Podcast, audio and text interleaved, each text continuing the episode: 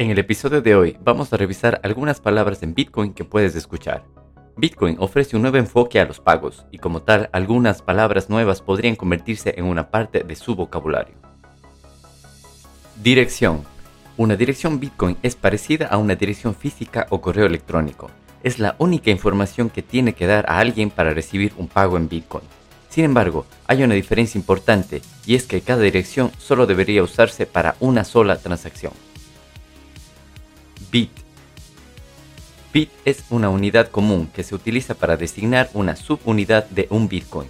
Un millón de bits es igual a un Bitcoin. Esta unidad suele ser más conveniente para consejos de precios, bienes y servicios. Bitcoin Bitcoin con B mayúscula se utiliza para describir el concepto de Bitcoin o la totalidad de la red. Por ejemplo, hoy estuve aprendiendo sobre el protocolo Bitcoin.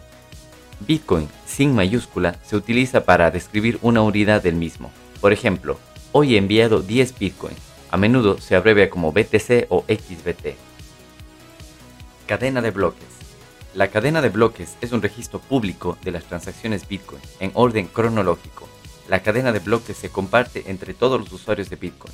Se utiliza para verificar la estabilidad de las transacciones Bitcoin y para prevenir el doble gasto. Bloque.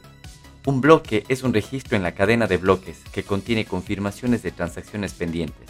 Aproximadamente cada 10 minutos, en promedio, un nuevo bloque que incluye nuevas transacciones se anexa a la cadena de bloques a través de la minería. BTC BTC es la unidad común de la moneda Bitcoin. Puede utilizarse igual que se utiliza USD cuando nos referimos al dólar estadounidense, en lugar de usar Bitcoin o dólar para referirnos a ellos. Confirmación. Una confirmación significa que una transacción ha sido procesada por la red y es poco probable que sea revertida. Las transacciones son confirmadas cuando son incluidas en un bloque y por cada bloque siguiente. Incluso una única confirmación se puede considerar segura para transacciones pequeñas, aunque para transacciones más grandes como mil dólares tiene sentido esperar hasta seis confirmaciones o más. Cada confirmación reduce exponencialmente el riesgo de que la transacción sea revertida. Criptografía. La criptografía es la rama de las matemáticas que nos permite crear pruebas matemáticas que proporcionan altos niveles de seguridad. El comercio en línea y los bancos ya utilizan criptografía, en el caso de Bitcoin, la criptografía se utiliza para hacer imposible que alguien pueda gastar los fondos del monedero de otro usuario o que se pueda corromper la cadena de bloques. También se utiliza para encriptar un monedero, de manera que no se pueda utilizar sin una contraseña. Doble gasto. Cuando un usuario malintencionado intenta gastar sus Bitcoin en dos destinatarios al mismo tiempo, se denomina doble gasto.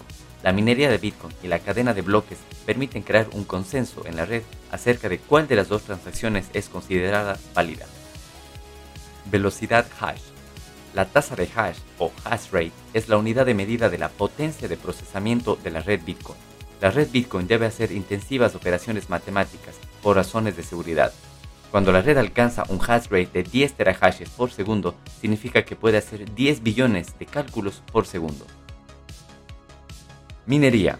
La minería en Bitcoin es el proceso de realizar cálculos matemáticos mediante computadoras para confirmar las transacciones en la red Bitcoin e incrementar la seguridad.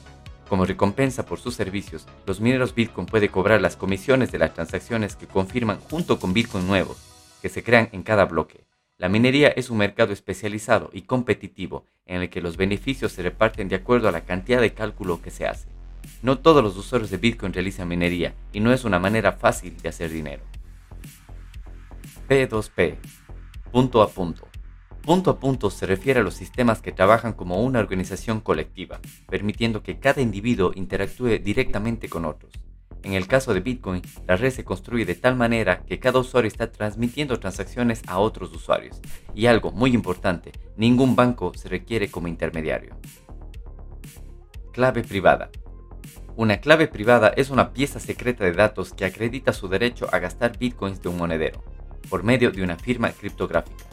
Sus claves privadas se almacenan en su ordenador si utiliza un monedero de escritorio, mientras que si utiliza un monedero web serán almacenados en servidores remotos del proveedor. Las claves privadas nunca deben ser compartidas, ya que le permiten gastar Bitcoin desde su monedero correspondiente. Firma criptográfica. Una firma criptográfica es un mecanismo matemático que permite a alguien demostrar su propiedad. En el caso de Bitcoin, un monedero Bitcoin y sus claves privadas están vinculadas por algún tipo de magia matemática. Cuando su programa de Bitcoin firma una transacción con clave privada correspondiente, toda la red puede ver que la firma coincide con los Bitcoin gastados. Sin embargo, no hay forma de que el mundo descubra la clave privada para robar sus Bitcoin. Monedero un monedero Bitcoin es aproximadamente equivalente a un monedero físico en la red Bitcoin. El monedero realmente contiene sus claves privadas, que le permiten gastar los Bitcoin asignados a la clave en la cadena de bloques. Cada monedero Bitcoin puede mostrarle la cantidad de Bitcoin que contiene y le permite pagar una cantidad específica a una persona específica, como un monedero de verdad. Es diferente a una tarjeta de crédito, donde eres cobrado por el comerciante. Gracias por llegar hasta el final de este episodio.